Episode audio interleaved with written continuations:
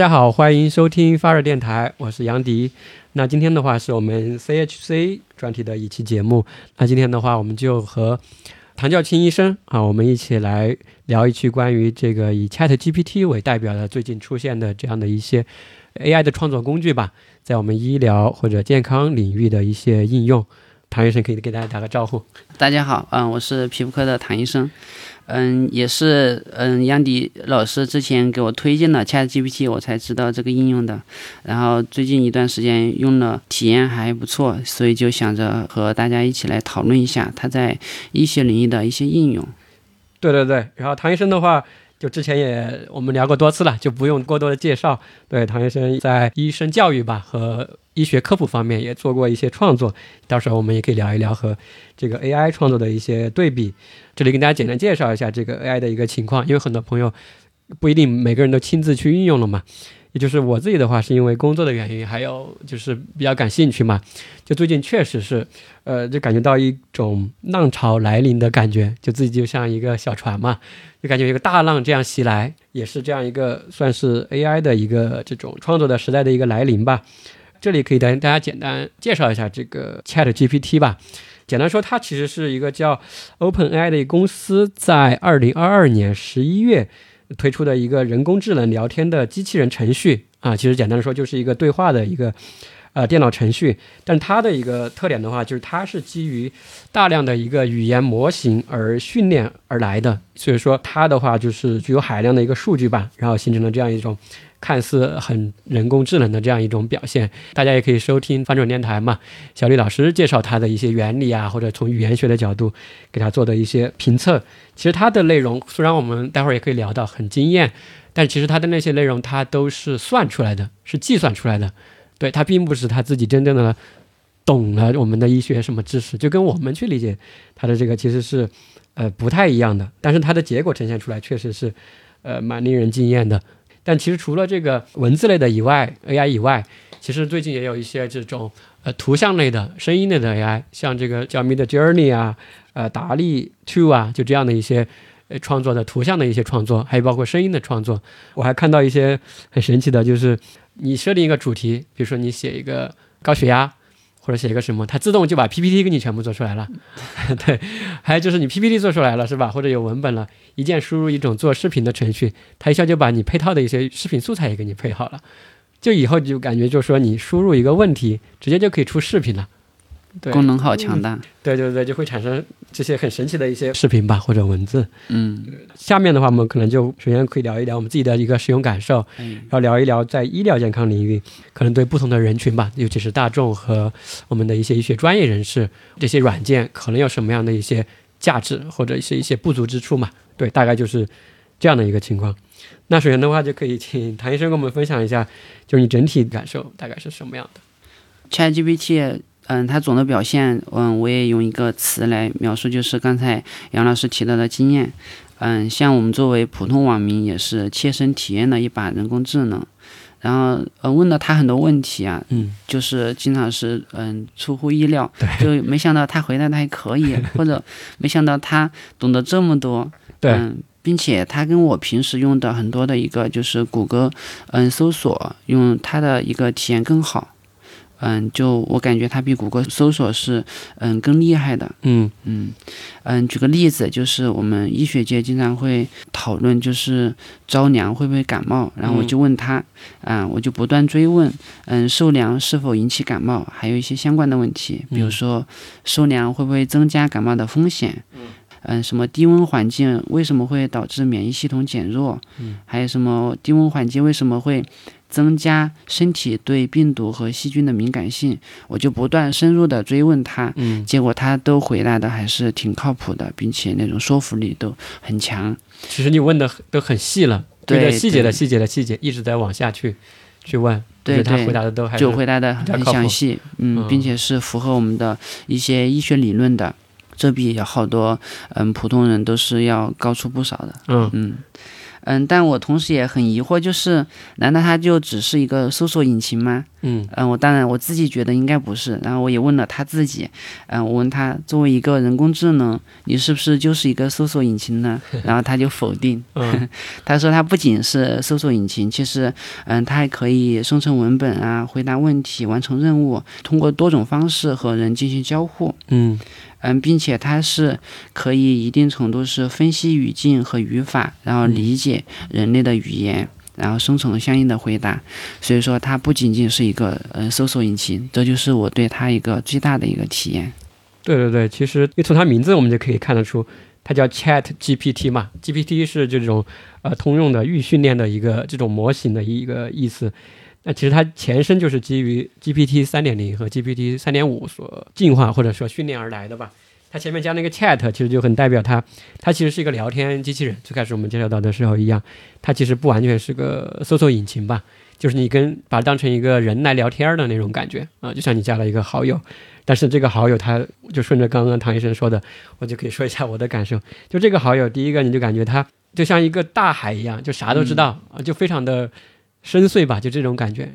然后你随便问他什么，好像他都能给你一个哎不错的一个回答，而且你就会激起你我的一种好奇心，就是你再想问，哎，那问一个这个问题，问一个 B 问题，问一个 C 问题，问一些很奇怪的一些问题，他都能给出一个不错的回答。所以第一个感觉就就感觉他就像一个非常深邃的这种大海一样的这种感觉啊，这种智慧的大海或者知识的这种大海吧。第二个的话就是刚刚也提到，其实他给我的回答就感觉很有逻辑性啊，就很有逻辑性，就是说，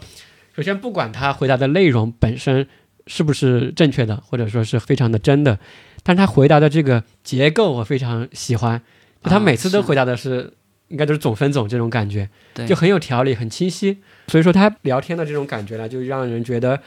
就你还想跟他继续再聊啊，就我就会有这种感觉，就不像你去一些普通搜索引擎，你搜出一个东西，可能就打住了，你不会再想去追问，或者说觉得回答的就，比如说是有的人是那种抖机灵的嘛，对，或者说是为了好像炫技又说的不仔细，我只说了一个碎片，但是他不管怎么样，他回答的是这个总分总是相对比较全面的，嗯啊，就比较令令人信服。然后还有一个感受就是，提一个好问题，我觉得非常重要。就很多时候我们在获取一些知识类的，其实这个不在于跟他对话，包括我们平时日常交流也是。其实有的时候我们自己没有找到一些答案，可能往往是我们自己没有问对这个问题，或者没有问对这个很好的去问出这个问题。对对，以前我记得一个老师，我记得他有一句话，我就印象还挺深刻的。他说：“你问对了这个问题，呃，你就成功了一半啊。”他有点鸡汤啊，听起来。但是你仔细去想，真的是这样的。就很多时候，比如说不一定是这种信息类的，可能我们人生遇到了什么困境，遇到了什么想不通的事情，有可能是我们问的那个问题没问对。嗯，就比如说我毕业后该去哪里上班，可能问的是这样一个问题，但是有可能我们该问的问题是我究竟对什么感兴趣，对吧？我这辈子究竟想怎样去度过我这一生？其实就是你把这个提问的这个视角吧转一下，其实你就发现哦，这个路或者视角就好像宽了很多啊，有这样的一个整体的感受。嗯，当然具体的一些知识的，待会儿我们可以再去聊到。那接下来我们就可以说一下嘛，刚刚说的是一个整体的使用感受嘛。第二个的话，我们可以说一下，因为我们今天主要针对这个医学健康类的信息嘛，它是否准确啊，还有它对于我们的一个实际的价值。然后这方面就是唐医生聊了过后，你觉得它有一些什么优势或者不足之处？对，像用 ChatGPT 就我会体验很多它关于知识啊，就健康科普方面的东西。嗯然后总的印象呢，就是大多数健康信息还是挺靠谱的，然后对我们嗯就普通大众啊或者嗯医生都是有一定的参考价值。嗯，但是同时就是我们作为使用者，嗯也是要需要有一定的判断力。嗯嗯，因为 ChatGPT 它就是不是说非常的准确，嗯，嗯有时候需要我们自己去判断。但是这种判断其实大众可能不具有这个判断的一个能力，就因为他写出来了，我感觉都回答的非常的正经，就感觉不容辩驳那种感觉，一二三四嗯，总结。是，所以说还是有一些挑战。嗯，像前段时间我就充满好奇嘛，然后我就指导 ChatGPT 写了一篇科普，啊嗯，然后名字，嗯，文章的名字也是他自己起的，叫做《皮肤健康的全面护理指南》。嗯嗯嗯，然后像使用下来，我就觉得还挺好的。嗯，就是你作为这个医学专业人士，他作为一个辅助创作的这种工具，对对，啊、嗯那他写出来内容，你有就是有这种比较明显的呃事实错误嘛？就是经过你人工去修改后的，就刚刚那嗯篇文章来说的话，对，会有一些，比如说我有一个问题是问他怎么治疗和护理痤疮，然后他会列举很多、很多办法，嗯然后其中就是里面有靠谱的，也有不靠谱的，所以说迷惑性比较大，可能一般人嗯会全盘接收，这种的话就风险会比较大。嗯，嗯确实是，确实是。然后刚刚你提到的这个风险点嘛，就顺着你刚刚说的这个风险点，其实这个问题我也去问了一下他，就就是问了一下 ChatGPT，包括以前我们我自己在之前的节目中就讲那个医学科普，什么是好的医学科普那个节目中，当时有提到就是说什么是好的医学科普呢？就是其中有一个考察的维度吧，就是说他要提供一些靠谱的信息源嘛，就是说他写的这篇文章里面，比如说涉及到一些数据啊，涉及到一些该怎么做啊，就是这种比较明确指导性的这种的一个地方，其实它是应该列出你这个的一个来源，来去方便我们同行或者说是公众能够去核查嘛，或者去进一步追溯它的一个呃信息的一个来源是否准确。开始我以为 ChatGPT 是没有这个能力的，这两天吧，我又试了一下，当时我就问了他我们该怎么去减肥嘛，就问了这样一个嗯比较通俗的一个问题，然后他就列了一些常见的一些答案，列了几个原则，嗯然后包括一些怎么吃啊、怎么运动啊，都列的挺清楚的。然后我就问他，那我说你这些信息是哪里来的？因为我用英文问的嘛，啊他就说这些来自这个、这个、这个，也就是一些比较知名的医学网站呀、政府的这种呃公共卫生的一些网站。然后我就说是挺好的这些网站，那你可以把你刚刚跟我回答的那个里面，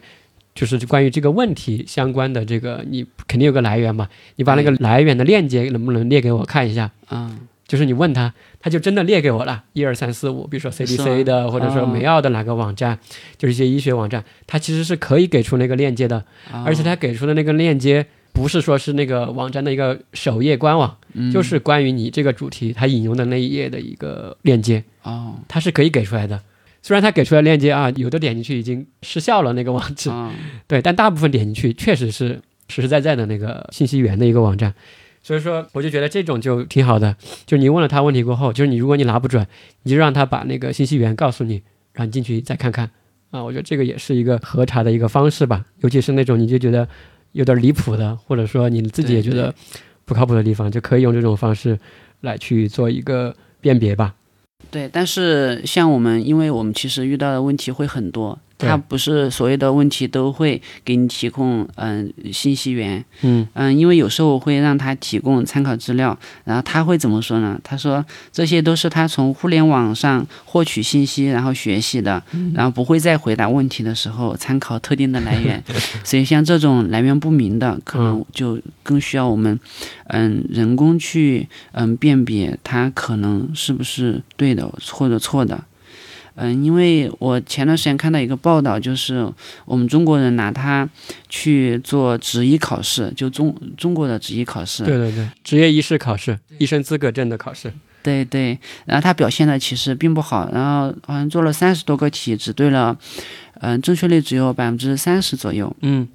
但是他每个错题都回答的非常的正经，然后还给了分析，也是看起来非常自信，并且理直气壮。对，所以说像那个做题的人，就那嗯，他自己都疑惑了，到底是 AI 正确还是说参考答案嗯嗯那个有有问题？嗯嗯，所以说，嗯，像遇到这种问题，我们不能说一味的去相信他所说的。嗯，对对对，因为他是聊天嘛，就跟人聊天，他其实有一个自我要去合理化嘛，后面说的要跟前面说的要对得上。但极端情况下，其实他也会矛盾，然后你给他挑出来过后，他就会跟你道歉，嗯，也这种对对情况。，嗯对，刚刚你说的这个医学考试，这个我也看到，就你说中国的职业医师考试嘛，有一个表现，就这个 Chat GPT 有一个新闻，就是说它几乎或者可以达到美国医师执照考试的一个标准。对，因为他对对测了很多次嘛，就是他也不是说完全通过了，但有时候就是可以超过六十分，有时候可以超过六十分，大概就是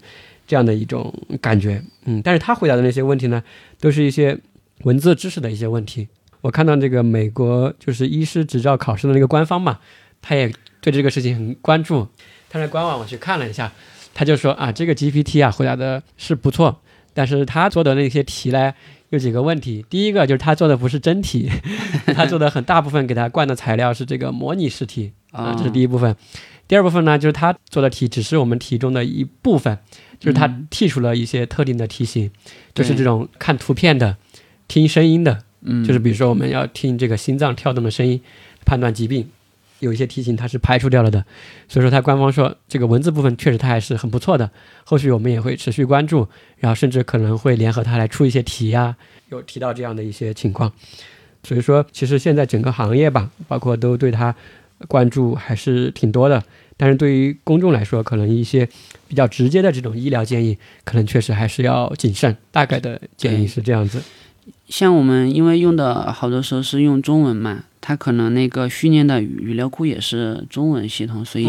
如果大家英文比较好的话，用英文提问的话，它准确率要高一些。嗯，也不只是我一个人有这种体验，好多人都是这样说的，应该跟他那个语料库的丰富程度有关系。呃，对我这个问题，其实我也特地问了一下他，就是我说。呃，对于我们不同语言的一些人来说嘛，就是用皮带语言提问，会不会质量会更差一些啊，什么之类的？然后他的说法跟你说的其实不完全一样。他的意思是他的这些材料吧或者答案，他是可以跨语言的。他的意思是，无论你什么语言，他觉得他的这个来源，他是相似度是比较高的。啊，他是这样说的。他的意思就是我理解，就是比如说他回答你，你是用中文问，得出中文的答案。他的意思就是他的这个信息来源不只是中文的这个材料。嗯，他的意思是，他是已经融会贯通了的，随便你用什么语言问，回答出来的答案的质量是差不多的。这个我也不确定，但是我也问过他另外一个问题，就是说，我说你回答的这些中文都是翻译过来的吗？他说不是，他直接就是说出来的，他不需要翻译。对，我在想他是不是就是因为是有中文的语料库，所以说就不需要翻译。嗯，还是挺。纳闷的，因为他这个答案是直接算出来的嘛，他并不是直接的去引用一段把它这个拼凑出来，但是确实也有你说的那种，有的时候能看出一些翻译感的一些字词，是明显中文吧就不会这样说这个词，对，但是你又能理解它原始的，哎，可能是对应这个英文，对，可能都有，因为它大部分的训练的原始数据肯定是这个英文的嘛，好像是有四十多个 T 吧。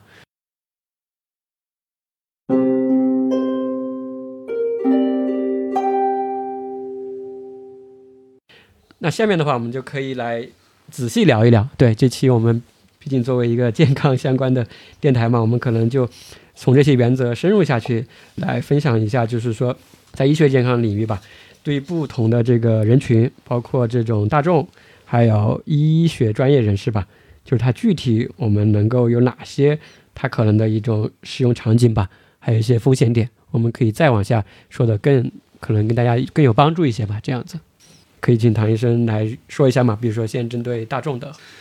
对我觉得对非医学专业人士其实帮助还是挺大的。嗯，就像我刚才说的，就很有参考价值。嗯，其实它有价值的一些使用场景都很多。嗯，我也想了一下，最常见的就是了解一些健康常识。嗯，比如说刚才杨老师提到，嗯，要想减肥应该怎么办？嗯，像这种日常健康的小困惑，然后通过 ChatGPT 也是基本上能够得到比较有用的回答。嗯，因为这种相关的知识其实它就量也很大嘛。嗯，所以说这些健康常识是可能它的一个质量比普通，比如说我们问百度啊，或者去一些社交平台了解的会嗯更充分一些。嗯。嗯，像我问过一些，比如说饭后多久才能跑步，嗯，午睡多长时间比较合适，他的回答和我自己了解到的是完全吻合的，嗯，所以我对他的表现非常满意。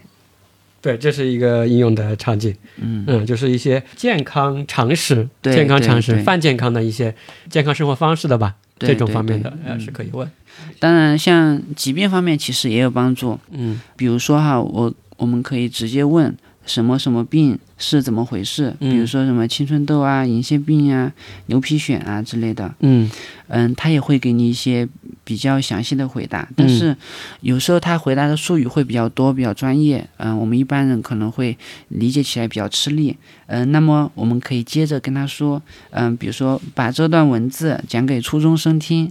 嗯，那么他就会转译，转译成那种比较通俗的文字。嗯，是是是。嗯，这些都是非常便捷的，嗯，也是一些小的使用技巧。嗯，另外就是根据他回答的一些内容，我们可以继续深入的问一些小的细节。嗯比如说你问了荨麻疹是怎么回事，然后你可能会有一些其他小疑惑，比如说荨麻疹有传染性吗？会不会遗传？然后他也会继续回答你的问题。所以说嗯，你想获得关于疾病的一些介绍，呃，你怎么去问问题还是比较重要。嗯有的人可能也会，嗯，关注就是 AI 是不是可以帮助我们治病，嗯，那么这些，嗯，方面其实也也能提供一些基本的原则，嗯，比如说像疾病怎么护理啊，嗯，日常怎么防护啊，这方面其实内容也挺多的，嗯嗯，比如说我会问他怎么预防脚气，然后怎么做好日常的防晒，嗯，这些他的回答也是非常的准确。嗯我还想起一个，就是，嗯、育儿方面的，因为我们家要生小宝宝嘛，然后对育儿方面还挺感兴趣的。嗯嗯，我居然用它来创造了一个育儿合集，嗯就是问了他很多关于育儿的东西，嗯，然后他会提供了非常多的一些有用的小信息。嗯嗯，比如说啊，我会用一些乱七八糟的，比如说，嗯，孩子出生之前我们要准备哪些物品，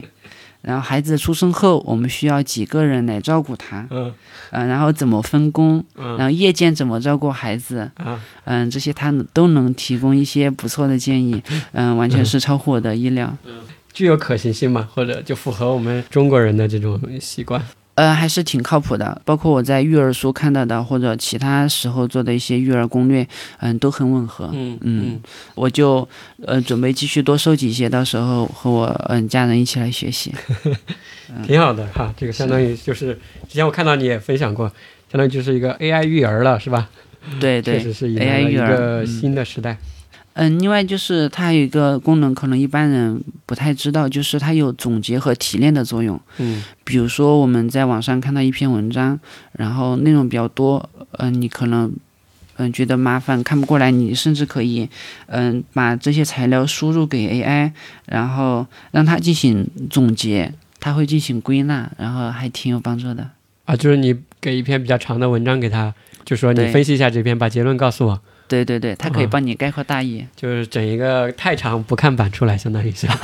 是是 有点是，这个意思。嗯，对，也相当于它的一个功能吧，嗯还比较实用，可能对某些人来说。嗯，还有一个是医疗翻译，不知道你觉得它有没有效果？针对大众吗？对，针对大众，怎么翻译呢？从母语翻译成就是外语，还是说从外语翻译到母语？嗯，它是，嗯，因为我我问过 AI 嘛，他是这样说的，他说可以帮助不懂英语的患者与医生进行有效沟通，减少语言障碍。哦，对，那这种相当于是你看到那个医生跟你是不是一种语言的？你可能去嗯海外就医啊，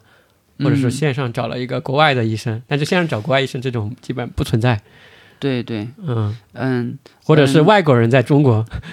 用这个。对，这个我没想到很好的应用场景。嗯，他可能是想强调就是翻译它的翻译作用比较好吧。有翻译作用。这种比如说去海外就医的这种，他的中国的这种病例就是要翻译成英文嘛，嗯，他肯定是要翻译了，要校正过，然后再拿出去作为一个医疗档案。这个医学翻译，我觉得是其实是挺不错的一个应用场景，但是可能它针对的人群要窄一些。对对，我大概就能想到这么多一些使用场景。嗯，对，就借助你刚刚说的这个，呃，针对大众来说嘛，啊，就是去嗯了解，就是基于这个 Chat GPT 和健康医疗相关的，看看我们有哪些应用场景。这样说吧，就从我们最实际来说，比如说从一个健康人，他从健康、亚健康到去看病嘛，诊前、诊中、诊后、就医前、中后嗯，来说，其实刚刚你也说了一些场景，其实我感觉就大部分集中在，比如说你是健康的时候，你如何去维持你自己的健康，一些健康的生活方式啊，包括育儿啊、防晒啊、呃减肥啊，就类似这样的一些健康生活方式的维持健康的信息，你去问他，嗯我觉得是可以信任的，对，大部分都没有什么问题。对，这是相当于健康的时候。然后当你得了病的时候，诊前，你觉得比如说在我要去看医生之前，就是我有一个不舒服嘛，是不是他也能够我提前能够了解一些什么信息？因为那天我就有一个同事问了我一个医学问题，然后这个医学问题也是皮肤的一个状况嘛。他问题就是说，身上为什么有的时候我运动后打篮球后就会出现瘙痒啊、啊，就是热的时候哈就会出现嗯瘙痒，长一些东西。这个其实我们学过医的就知道，它是荨麻疹中的一种嘛，对，就是这种胆碱能性荨麻疹。其实这个是比较小众的一个病。然后当时我就把这一句话，就是我朋友问我那句话，原封不动的输到它里面去，没有任何前后的语境。嗯他直接就说你这个大概率可能就是胆碱能性荨麻疹，啊但是我的医疗信息可能有问题，什么什么之类的啊。具体以你的专业医生的咨询为主。但当时我就觉得还挺惊艳的，只有这一句话，嗯他就给出了一个可能的答案。所以说，我就说刚刚说到这个诊前嘛，嗯就诊就医前，大家也可以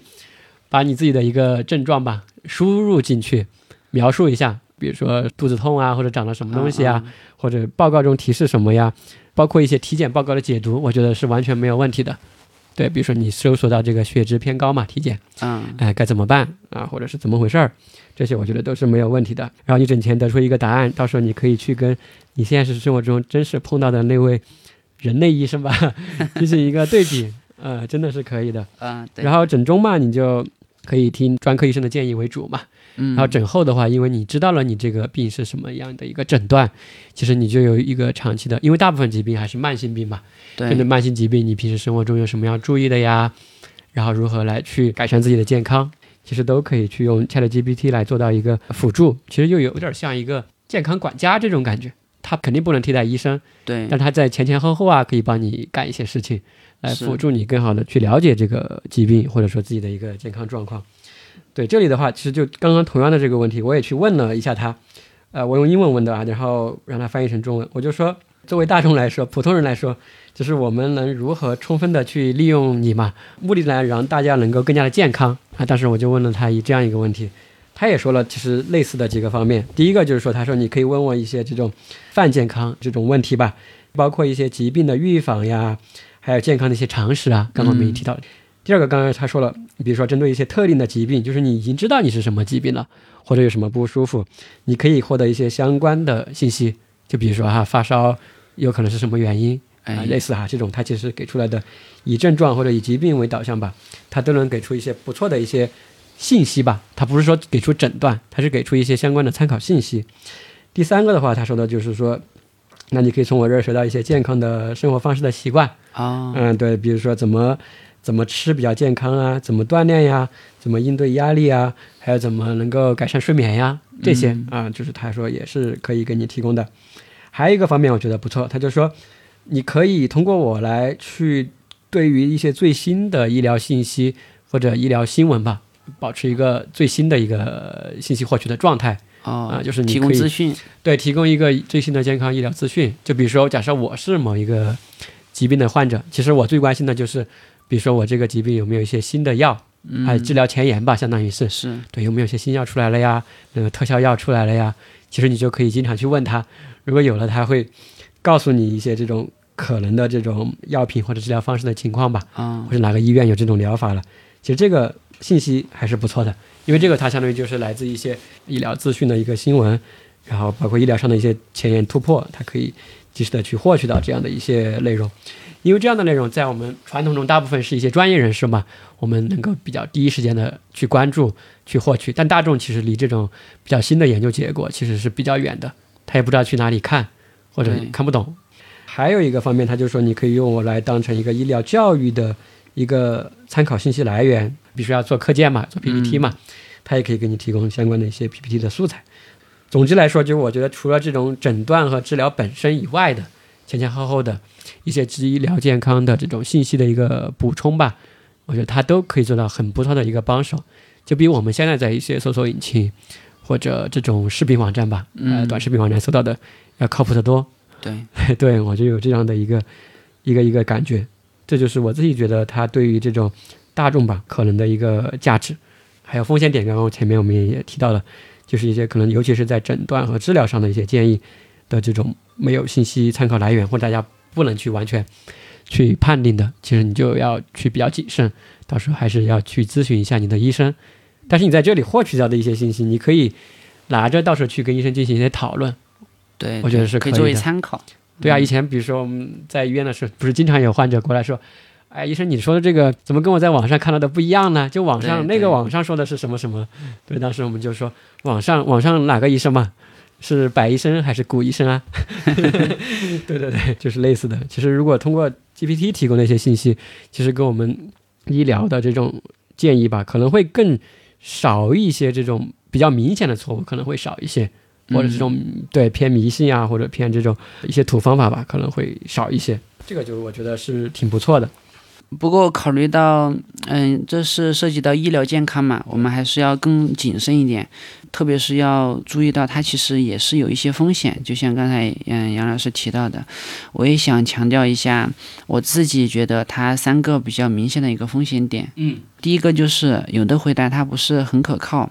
嗯，有时候呢，你如果想采取它的一个嗯建议的话，嗯，我觉得比较重要的就是你可以重新生成回答，或者跟他说让他换一个答案。嗯，这样呢，它可以给你提供嗯不同的一个答案，然后你就自己多次对比和总结，嗯，这样离真相就更近。嗯，就让他同一个问题换一种方式再跟你说一遍。对对对，嗯，因为他每一次说的不一定一样，他可能会引用不同的一个信源。嗯我发现有他有这个特点，所以说你可以重新生成回答，或者让他换一个答案。嗯。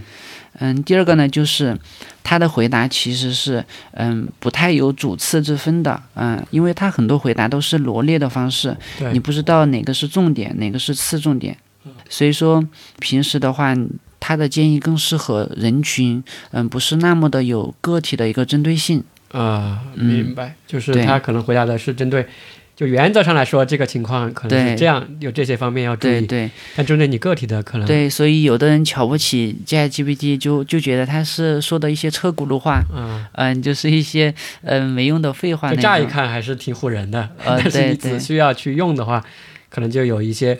个体化的这种适配的问题。是是。比如说，我会问他脱发最常见的原因有哪些，他会给我罗列很多，比如说什么，嗯，遗传啊，营养不良啊，精神压力啊等等。其实他并没有说哪哪个更常见。嗯，这种其实对个体来说帮助不是很大。嗯嗯。然后第三个也是最重要的，就是我们一定要谨慎对待它的一个辅助诊断的作用。它其实现在就是还不能代替医生，也不能称作是 AI 医生。嗯嗯，为什么这样说呢？嗯，是因为它其实诊断能力还是挺有限的。嗯嗯，我们拿一个嗯例子来说的话，就是前几天像丁香医生，他们就做了一个测试，嗯，让他嗯回答就是嗯患者提的问题，然后给出诊断，然后结果嗯那边审核就是真实的医生审核，他们的专业性都是不够的。嗯嗯，并且发现了一些问题。嗯嗯，第一个问题就是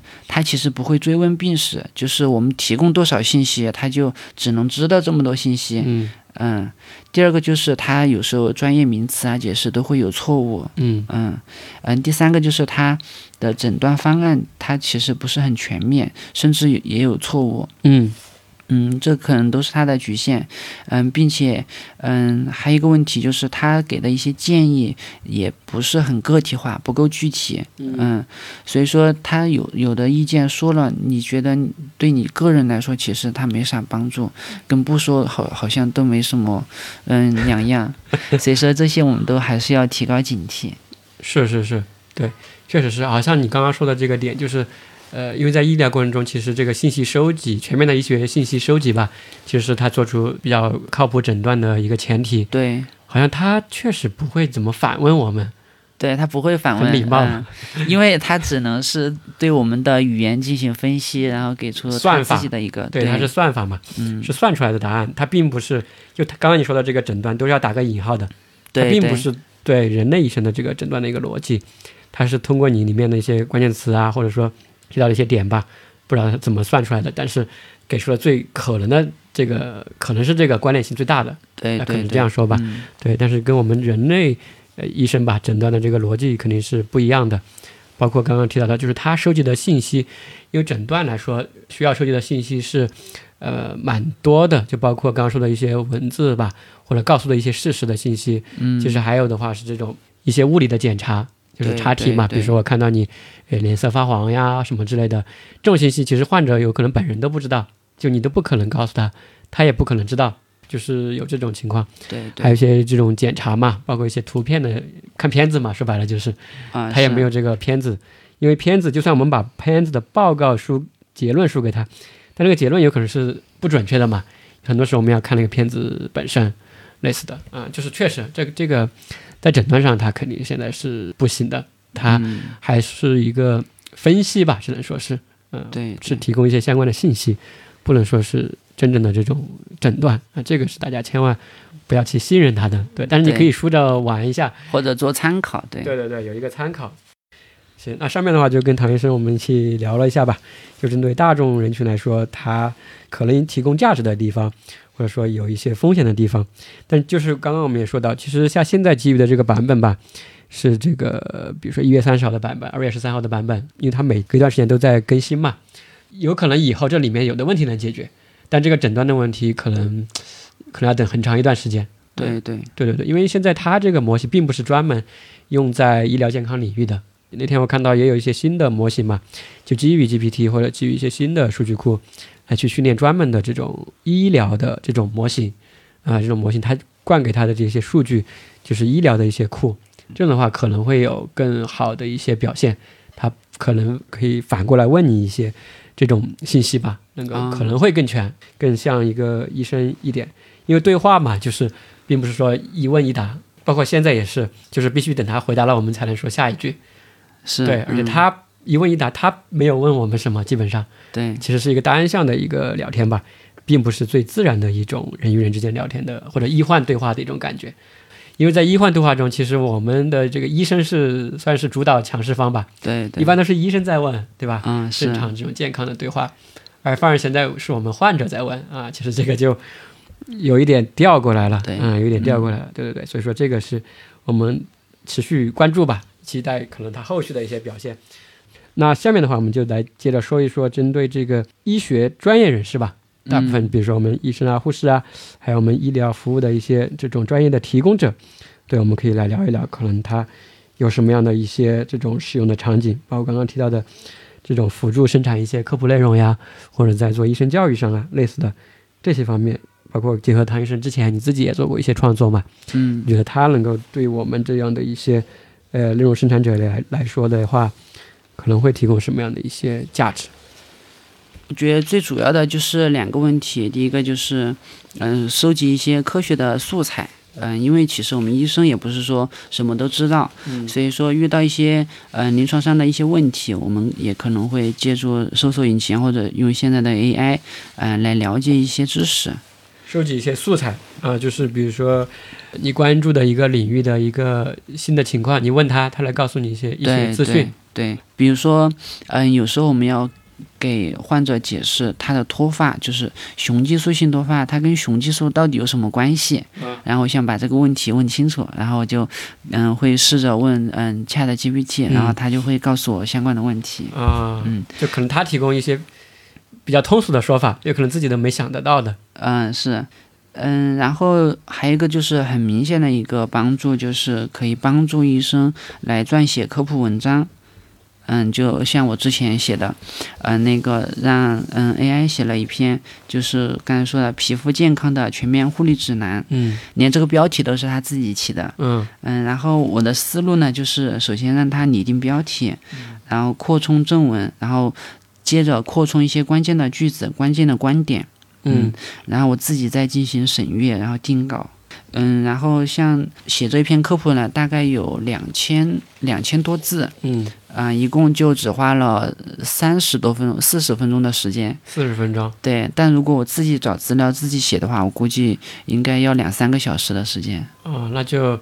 效率提升了挺多的，其实从效率上来说，对对，嗯，那这个你觉得会成为？就你自己来说吧，会成为你自己创作的一个常态吗？就后续你写什么都可能要去问一问，找点素材来加入到这个里面。嗯，我觉得如果做非常基础的一一些科普的话，可以借鉴一下。但是，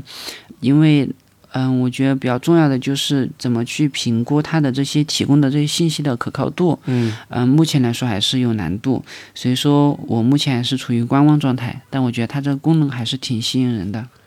啊，就是说你可能花的时间跟之前不一样，就花在了去核查它提供的这些信息是否靠谱上。对对对，嗯嗯，如果他说了一些本身我自己也很不懂的，然后像这种信息我其实自己很难辨别，所以说对这种信息我是要提高警惕的。嗯嗯，可以让他提供那个信息来源嘛？其实是可以追问。对，如果他能提供，他可以提供。比如说你刚刚他给了五点，其中第三点你觉得有点模棱两可嘛，或者不太靠谱。你可以告诉他这第三点的信息来源的那个链接，你发给我看一下。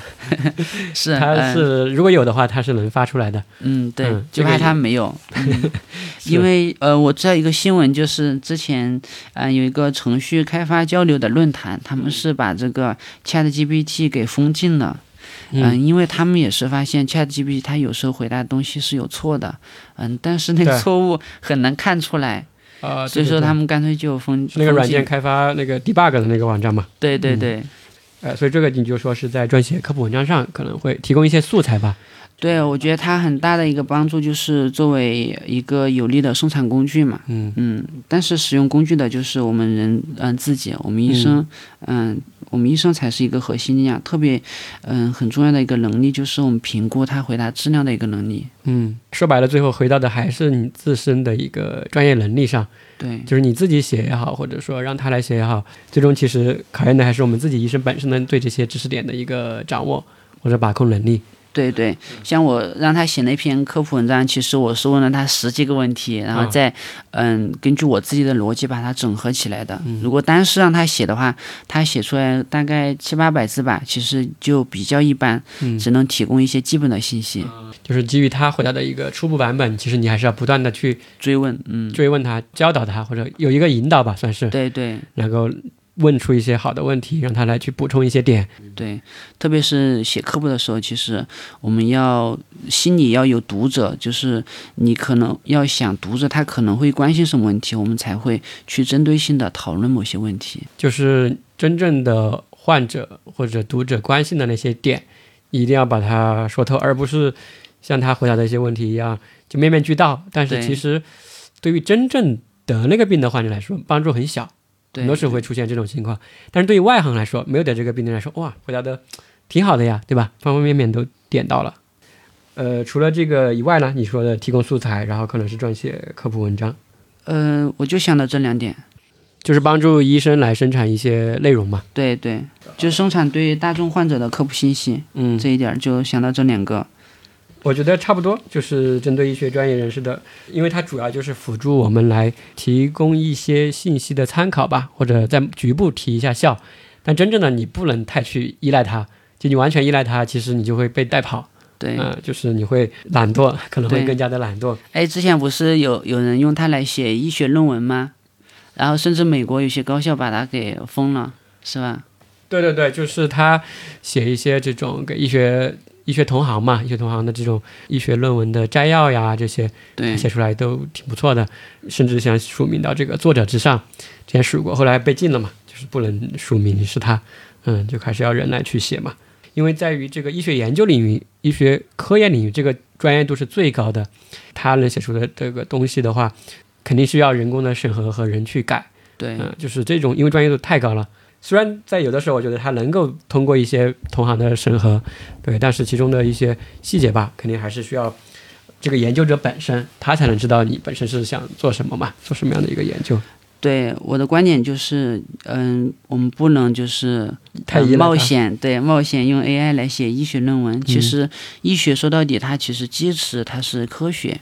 嗯啊，但是你让 AI 来写的话，其实有有悖科学精神。嗯，为什么呢？因为科学精神它其实是比较崇尚理性的，我们得讲证据，嗯嗯，我们要去嗯客观的发现或者发明嗯事事物之间的一些相互作用的关系，嗯嗯，但是你 AI 写的论文，我们怎么去评估它原始的一些文献是不是真的有理有据呢？嗯因为我们真的是人去写论文的话，它其实是会嗯选择嗯不同一个证据级别的一些嗯信息源，然后进、来进行整合的，嗯，它不是说简单的罗列。对对对，就刚刚你说这个，我就感觉确实可能是它目前的一个弱点吧。就它给出的信息，第一个就是说是没有权重的，他给出的东西就是每一个内容都是平等的，对他也不会去强调这个点特别重要哦，你要仔细看哦，他没有这样的话，就是是冷冰冰的嘛，一二三四给你去列出来了，是平等的。但是在我们研究者或者说去关注那个点，就知道可能其中第一个点和第二个点，其实你能做到，就可能这个问题解决了百分之八十，对，嗯后面两个点你可能没做到，或者很多人都做不到的，其实也还好，啊、对对就是这种方面有这样的一个点。但第二个点，刚刚我想到的，我们可以反过来去用哈。我刚刚突然想到的，嗯，就刚刚不是你提到，有的时候你去问他问题，他会给出一些你，比如说完全都没听说过的有这样的一个东西，对，呃，一个信息或者说一种治疗的方式吧。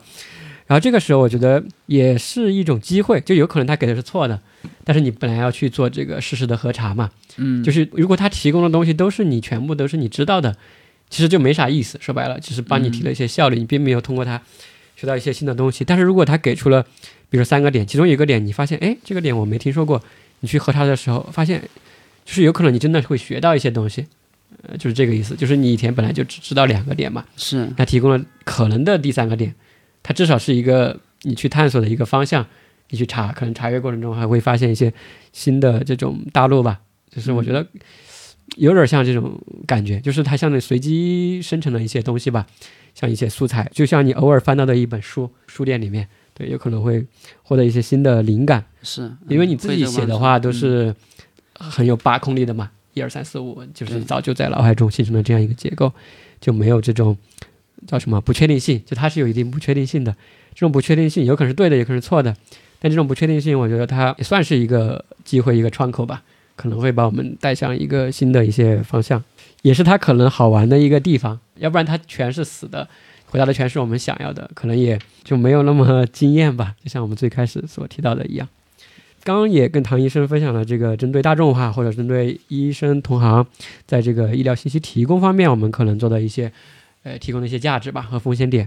然后自己的话，我也去看了一下，就是我们如果放到医疗行业来说啊，就不限在这个医疗信息吧，GPT 或者类似的这种 AI 的工具，能够在我们医疗上提供什么样的一些帮助呢？比如说针对医生来说啊，第一个就是刚提到的一些医学翻译嘛，其实还有一个就是，我觉得这个是比较可行的，就是做医疗档案的整理，就是帮医生写病历。啊，啊，什么意思呢？就是它的使用场景，就是说，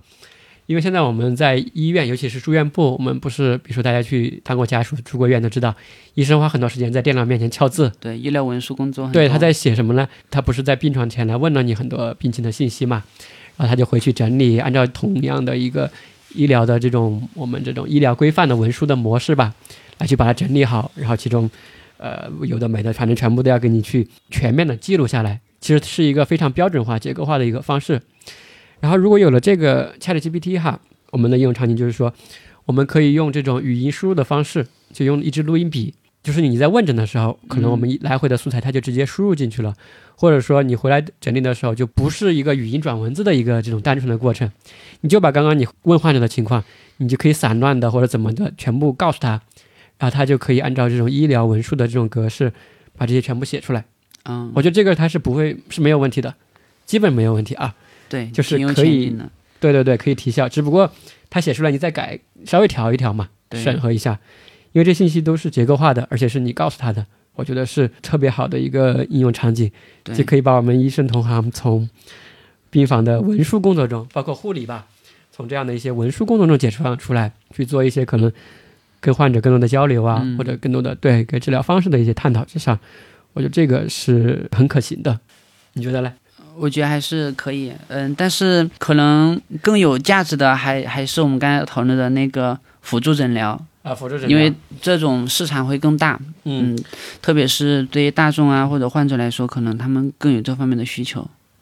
嗯。我觉得如果优化之后，比如说我们 AI 它能够真的像人一样追问，对。嗯它有那种诊断的思路，就是嗯了解我们的一些患病的情况，嗯嗯，然后问一下，比如说他嗯的一个病情是怎么发展的，嗯嗯，之前是诊断过什么，用过什么药，有没有效果？嗯，后来又怎么样呢？如果他有这种人类的医生的诊断方式的话，他可以更好的做出这种辅助的一个诊疗工作。嗯，对对对，因为诊断是我们医疗过程中非常核心的一个环节嘛。你嗯刚刚说的其实是一种结构化的、路径化的一种诊断的思维。科学的这种诊疗的一个流程，对啊就是把我们人类一生这个比较完整的一个诊疗的模式，诊疗的问的一些问题，给他通过他这个一问一答嘛，来去收集。嗯，这个是，因为我我的这种想法是因为，嗯，杨老师也提到，其实，嗯，像写嗯医疗的档案，它其实是可以结构化的，对、嗯，像诊疗的其实也是基本上可以结构化的。对。我们以前学诊断学的时候就是这样子在学习。嗯嗯，是是是，因为以前也有一些，其实这种辅助诊疗吧，其实也是有一些专门的公司啊，就是也在做这个方面，其实一直有这样的一些，但是以前呢都相对比较原始，或者它只能针对一些单学科、单病种来去做到一些局部的一种结构化。但这种很大的一个问题是什么呢？就有可能来你这个科室看病的这个患者不是你这个科室的病，啊，他就对不上。对但是如果你沿着这条路走，就会出很大的问题，就是你一开始就错了，因为它不是一个泛学科的通用的这样的一个辅助诊疗的这样的一个 AI 吧。辅助诊疗确实很有帮助，因为就比如说，不是中国每一个皮肤科医生都像嗯唐医生这样，比如说我们有很多这种经验吧，或者比较去恪守一些循证医学的这样的一些理念，不是所有医生都是这样的嘛。尤其是对于我们一些可能，说实话，可能一些水平相对要普通一些，甚至一些一些基层的一些医生吧，因为他们没有可能最新的医疗信息，他没有完全去跟上。但这个时候，如果有这样的一个辅助的这种 AI 诊疗的机器人吧，算是，其实它就可以做到一个什么呢？当时我们有些项目吧，我也接触过，就是包括西医的也好，中医的也好啊，都有人在做这样的一些探索。比如说你到我诊室来坐着了，然后我电脑上其实是有很多可以点的东西的，就比如说，哎，你有什么不舒服啊？然后你说啊，最近发烧，然后肚子有点痛，然后我就可以在我那个电脑上点发烧、肚子痛，点了后它自动会生成下面要问的三个问题啊，啊你要问这个、这个、这个，然后点了够，就是像那种树状图一样嘛，啊，啊点了是继续往下走，最后就会生成一个结论。但是这种的话，之前它还是选择性的，嗯，就是我不能通过自然语义，就是我们人类说话的这种语言，给它输入进去，它自己来去理解，局限性非常的一个大。现在如果有这样的一个自然语义对话的这样一个机器人，而且它是通用学科的，其实在这个方面其实是可以帮助我们至少能够去比较全面的收集患者的一些信息，对，然后来去辅助我们的决策。那个时候才是真的一个交互式的，而不是说我们人类主导单方面的那种对话。对对对，就有点像开飞机，比如说就是有那种半自动驾驶或者全自动驾驶，然后但是你人呢可以随时接管，嗯，就是他平时就比如说这个问诊的这个模式上吧，问诊的这个路径上，你就全部交给他来问，你先让他问一遍，不管怎么样，对吧？嗯这个又不伤害谁，问一遍，然后你自己再针对性的进行一个补充，因为人类医生他还可以看到一些他看不到的一些信息嘛，就刚刚我们说的，比如说视触扣听也好，望闻问切也好，就可以获得更多的一些信息，甚至有的患者他会撒谎嘛，对吧？是 就是极端情况下来说的话，是，对，包括来进来的人的他们的一些家庭关系啊，很紧张呀，或者类似的这种信息，只有我们人类医生现场才能够去获得这样的一个一个一个信息。然后人类的话，因为包括一些这种情感的安慰啊，包括比如说你去握着患者的手给他说话呀，嗯，这种体验和情感，这种信任吧，眼神的交流啊，这些他是做不到的。就是我们可以人的一生都主要干这些事情，包括做手术嘛，做操作，所以这个方面我觉得确实是有前景。呃不错的一个应用前景。是，现在其实它就已经可以某种程度上去应用了，只不过呢可行度上现在还不是特别好。对但是它是通畅的了，这条路是通畅的了。就现在你要用在西安医院直接把这个 ChatGPT 打开开始看病是可以的，就是它从应用上来说是可以的，是，就是至少你说的话它是能够理解的。对，这个是针对医生同行吧，我就觉得可能的一些这种应用场景，可能还有更多其他的，比如说在一些科学研究上啊，哦包括它可能的一些这种研究方向啊、研究领域吧，或者可能的这种实验路径上，现在我看到的说，它都可以给出一些方向吧，啊，给一些 idea。对，然后针对大众上的话，我想到的就是有两三个点吧。第一个就是这种一个聊天机器人，因为它本来就是个聊天机器人嘛，是，它就做它聊天机器人的一个事情，其实它有某种陪伴的一个作用，陪伴和安慰，就像我们这个专题的一个名字 CHC 嘛，就治疗、帮助和安慰一样。其实它治疗它只提供一些前后的健康信息，然后帮助和安慰，你别说它其实可以做的还不错，因为现在你你比如说得了一个病吧，心情很郁闷，或者说自己家里没钱啊，或者说是遇到一些家人不理解的情况，或者这种很痛苦嘛，你比如说很痛很痒类似的，然后你去问他，他其实能给出一些安慰的这种话语吧，就是像同病相怜的这种感觉，他是可以给到一些共情的嘛。我记得你也提到过，是，他其实是有一些共情的，是可以至少有一个陪伴的人，但是他有懂医疗的人，他一直在跟你聊，就不是一个纯粹的陌生人，或者说不懂这方面的，其实他是可以提供这样的一些陪伴和安慰的。就比如说现在我们真实的场景中，有的医生他其实都没有做到这些方面嘛，嗯对吧？大家肯定懂这个意思。就比如说三分钟就看完了，但是其实我自己觉得感觉不爽啊，看得出来这种感觉，有点郁闷啊，不太理解医生为什么跟我这么快就看完了呀，就开了药就走了呀，还有很多事情我都还没问他呢，就类似这样的，其实你都可以去去问他啊。我觉得这个聊天的这个呃算是一种比较模糊的陪伴的这种感觉吧。不过这种它这种陪伴其实是人为设定下来的，因为它其实作为 AI，它自己是没有情感的，对，没有被，设定出来，对，对有这种功能，对，所以说指不定可能后面它这种功能会更强大，对，就是它的内容是算出来的嘛，它给出这个答案是合理的，甚至说白了一些极端情况，比如说你有一些想不开的想法，嗯。你去告诉他的时候，他不会顺着你那个说的，他会给到你一些警告，或者说劝导你嘛，就不要走入到一些极端的一种情况下去。还有一个点，我觉得你看看有没有道理，就是这种精准的去挂号，因为以前我们节目中我也提到过，就现在大家去哦就医嘛，就是其实我这个情况去哪个医院看病，你自己是知道的，你当地最好的那家医院你是知道的，看哪个科基本上你也是找得到的，啊，但那个科找哪个医生看病，这个是最难的最后一步。对，我觉得他可能能够去做到。就比如说一个消化科有二十多个医生，但是我这种，比如说胃食管反流，找哪个医生最合适？就是以前如果你没有医生朋友，或者说你不太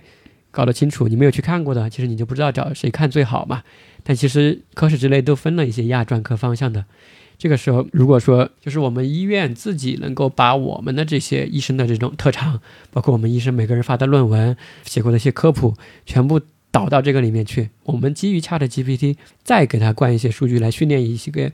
我们医院或者甚至我们自己科室的一个模型，它是真的可以做到这一点的。就它的这个感觉数据量太小了，小的话，就是它效果会差一些。但但是你一一科室就是那几十个医生嘛，其实每个医生你你平时还可以跟他聊嘛，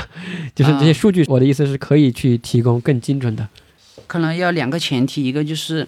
嗯、a i 大概能知道你是什么病，呃，第二个就是 AI 它能够知道，呃，你想找的这些医生哪些医生是擅长这个病，就是一个双向的一个。匹配。对，当然，他先要知道我这个患者就医的人他是想一个大概是什么情况，因为这个找什么科室看病，这个是比较容易的啊，这个很快我觉得就可以得出答案，然后再来去匹配一个医生。我就觉得在这个最后这一步上面，我觉得他有可为的地方，就是有这个空间能够突破这一步的话，就可以相当于为我们医院或者科室能够提效呀，因为很多时候就有一些患者挂错号嘛。或者他这个号甚至，比如说第一次不用挂专家的，是，对？吧？挂普通的主治医生，然后就可以先做检查嘛，类似的。但我我不知道它 AI 它怎么训练的，因为目前我我感觉它是都是大数据嘛，它提供的都不是非常个体化的建议，因为嗯这些数据都是都是整合之后的一个数据，所以它是不是能够这么精准的嗯帮助到每个患者，我嗯，还挺不确定，不确定是吧？对嗯，对。但是原理上来说，我我的理解中它是通畅的，啊，就是因为他之前没有这些数据嘛，比如说某个大医院，他也不知道谁是谁，哪个医生是哪个医生。之前我也问过他，就是这个情况，你觉得看哪个医生最好？啊，他他就会很保守嘛，他不会说。但是我们这个并不是说要他给诊断，就是如果他嗯信息有这个数据，而且是我们医院我们科室训练过的，就让他回答呀，就解锁他这个技能，就让他回答出来。因为这个挂哪个医生的号，这个并不会产生巨大的误导，就不会产生灾难性的后果嘛。嗯你无非是挂错了号嘛，对，就是我觉得这个是是可以的，然后再结合你自己去查一下这个医生的资料嘛，就多了一个去挂号精准挂号的一个途径。反正我就觉得嗯，未来啊，未来现在不行，现在你问他，他感觉像收了封口费的一样的，就 就不会回答，因为他这些数据，它就是这个医疗相关的信息，它也是它是经过了人工的一个校正的，对。对对对，它不是这种原生的这种数据，因为那种会产生很多误导嘛。嗯，这个方面它是比较是保守的，大概就是这些吧。对，嗯，就是能想到的，大家可能也能去体会和理解。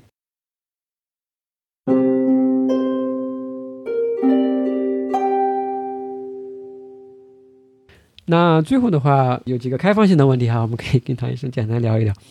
就刚刚也提到，比如说他其实在部分也具有了一些这种呃医生的这种看起来具有了医生的一些知识嘛，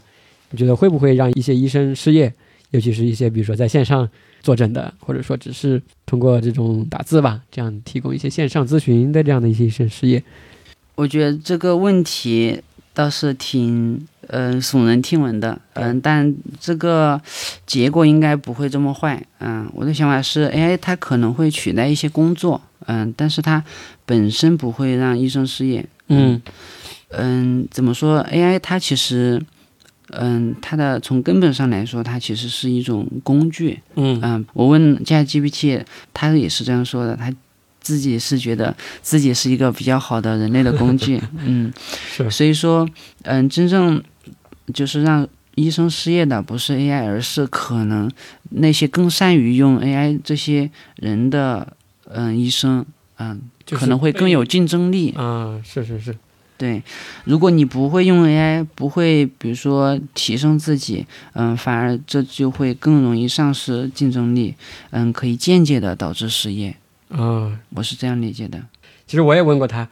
当然这个真人医生肯定是无法取代的。就目前来说哈，嗯，因为你都没手，他只是个语言聊天机器人啊，他怎么将当医生呢？你刚刚说的医生还能看，有情感的安慰，帮你做治疗，帮你做操作。就是我也问过他，你会不会让医生失业？他就说，他说我只是一个 AI 语言模型啊，我没有让任何人失业的权利或者意图，他没有这个想法。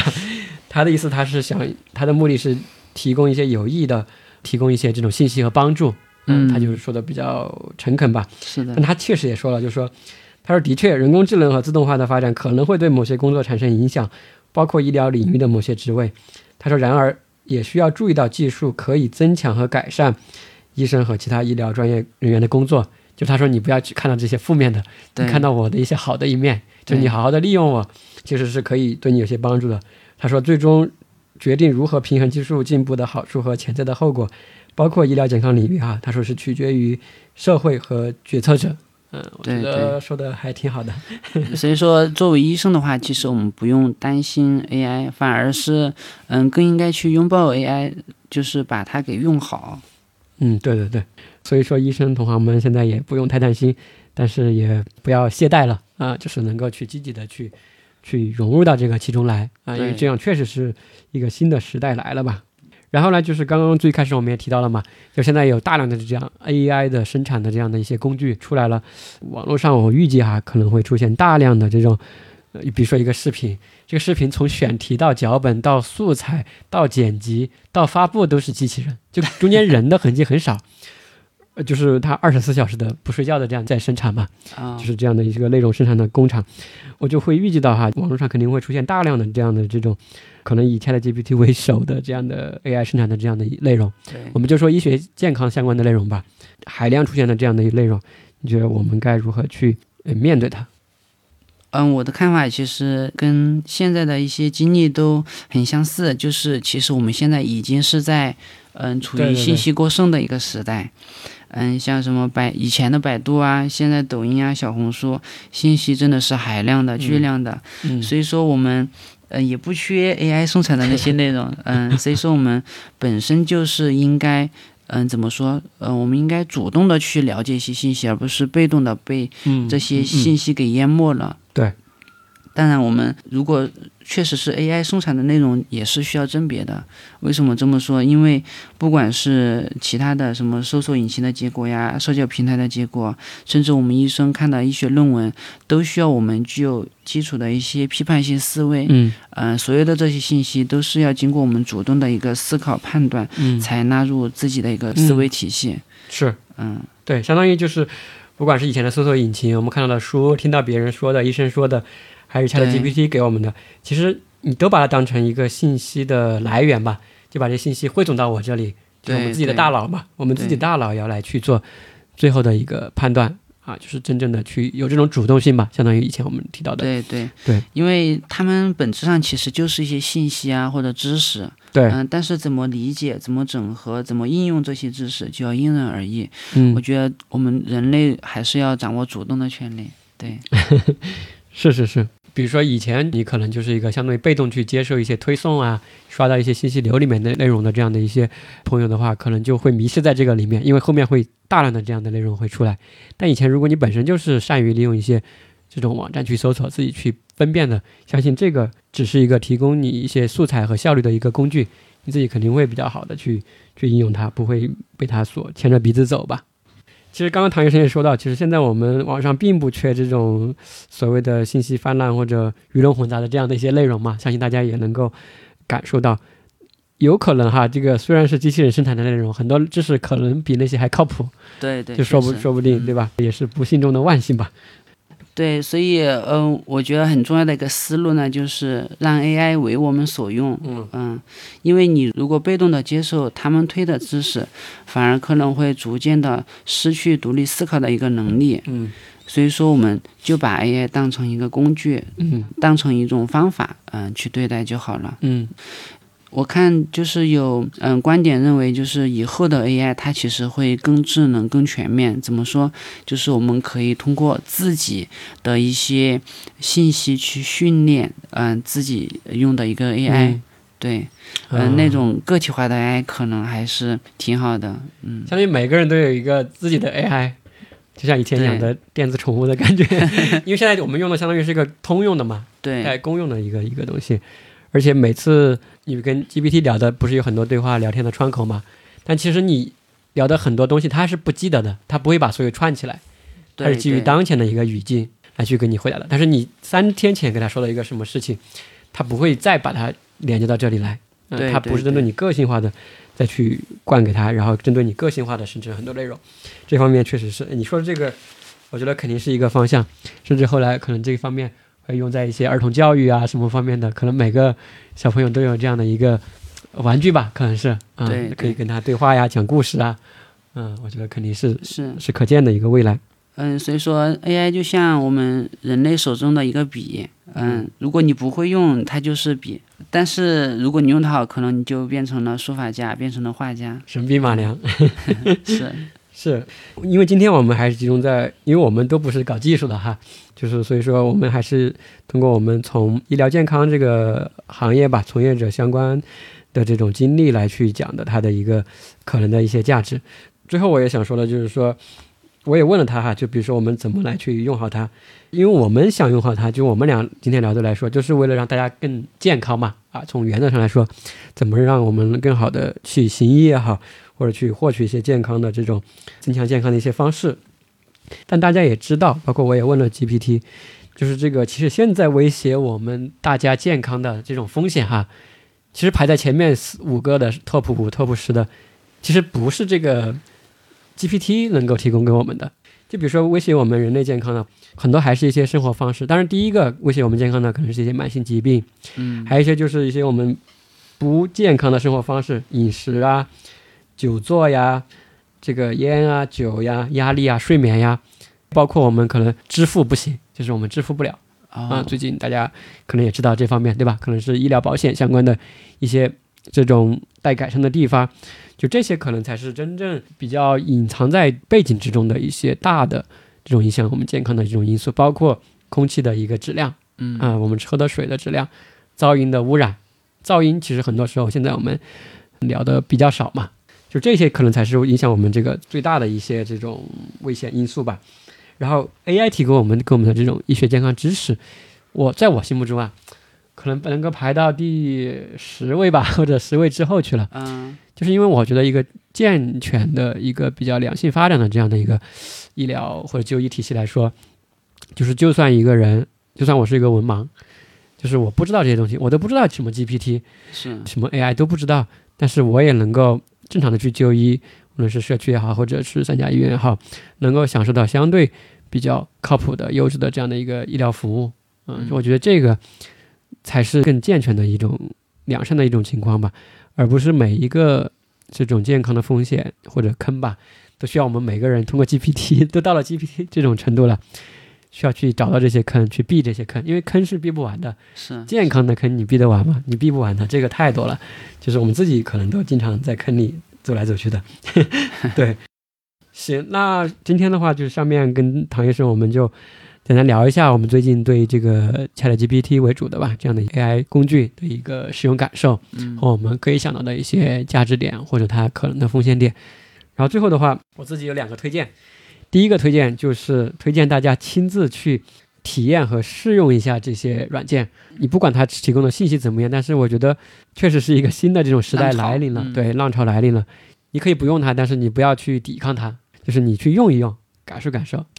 好，第二个的话，推荐一个电子游戏。其实这个游戏我之前就想给大家推荐了。这个游戏，呃，名字叫做《奥威尔无所遁形》啊。这个名称我会放在本期节目的一个简介中。然后听这个名字，相信大家就知道它是要干什么的。简单说的话，这个《奥威尔》这款游戏是一款反乌托邦的叙事游戏。其实你扮演的是一个可以获取所有人信息的这样一个工作人员。嗯，大家能理解是什么意思吧？然后，但是它故事的话是去找出一连串恐怖袭击的一个原因啊，听着可能没什么意思。最开始我也是这样以为的，就是最开始我玩这个游戏就像在加班一样，就是在对着一个操作界面在那儿审核信息、放信息、看信息。这个游戏能带给大家的是什么呢？我觉得可能的就是说，对我自己来说吧，它会改变你自己的一个一些生活方式，甚至是尤其是使用呃手机。啊，就是因为现在我们 ChatGPT 也好，什么也好，也涉及到我们的一些隐私嘛。相信它会改变你在微信或者说在一些这种通过手机吧去聊天也好，打电话也好的一些这种行为模式，就不多说了，大家能够自己去体会。嗯，我觉得是很有现代性的一个游戏吧，尤其是在我们这个地方，大家会觉得身临其境啊，真的是。对，可能大家懂这个意思了。希望大家有兴趣的话可以去玩一下。那今天节目我们就聊到这里，谢谢唐医生。后续的话，我们可以回到我们这种比较传统的医学科普的创作吧，来聊一聊之前唐医生创作的一些经验吧。从创作者的视角来说，可能也会去提供一些我们怎么去分辨这样信息的一些视角。嗯，我们后面可以来去针对性的来聊一聊。嗯，那我们今天就聊到这里，谢谢大家的收听，我们下期节目再见。再见。